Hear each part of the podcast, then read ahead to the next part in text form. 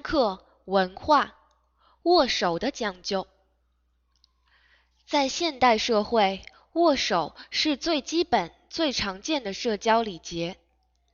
然而，在一百年以前，含蓄的中国人还不习惯跟别人握手，他们更多的是用鞠躬或者作揖来表示问候。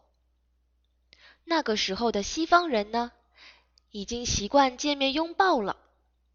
这种问候方式的差异，不只是习惯上的不同，也反映了中西文化的不同。随着社会的发展，中国向世界打开了大门，中国人也向世界伸出了热情的手。握手看起来简单，其实有很多讲究。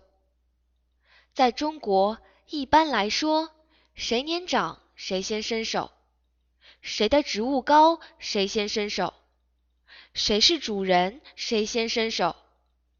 握手的时候要看着对方的眼睛，脸上要带着笑容，手可以稍微用力表示热情，但不能把对方握疼。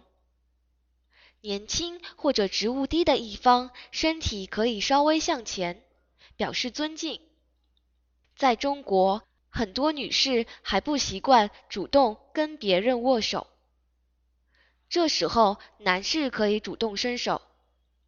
握手的时候可以简单的说：“你好，见到你很高兴，欢迎您，非常感谢，再见，等等。”